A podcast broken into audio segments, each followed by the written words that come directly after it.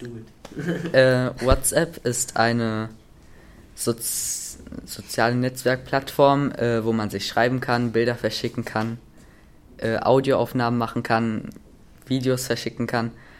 Äh, man kann da Gruppen aufmachen und äh, miteinander schreiben, zu dritt oder zu sonst wie vielen Leuten. Ähm, ja, so kann man auch äh, nur wenn man Internet hat, Kontakt halten und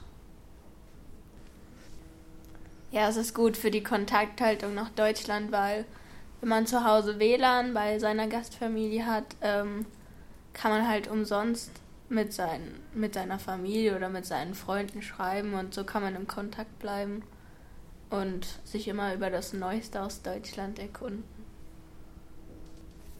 Für mich ist es eine der einfachsten Kommunikationsmöglichkeiten und deswegen benutze ich es auch äh, recht viel, was im Moment aber trotzdem nicht ganz so gut geht, äh, weil ich im Moment in Frankreich hier nicht so viel WLAN habe wie alle anderen.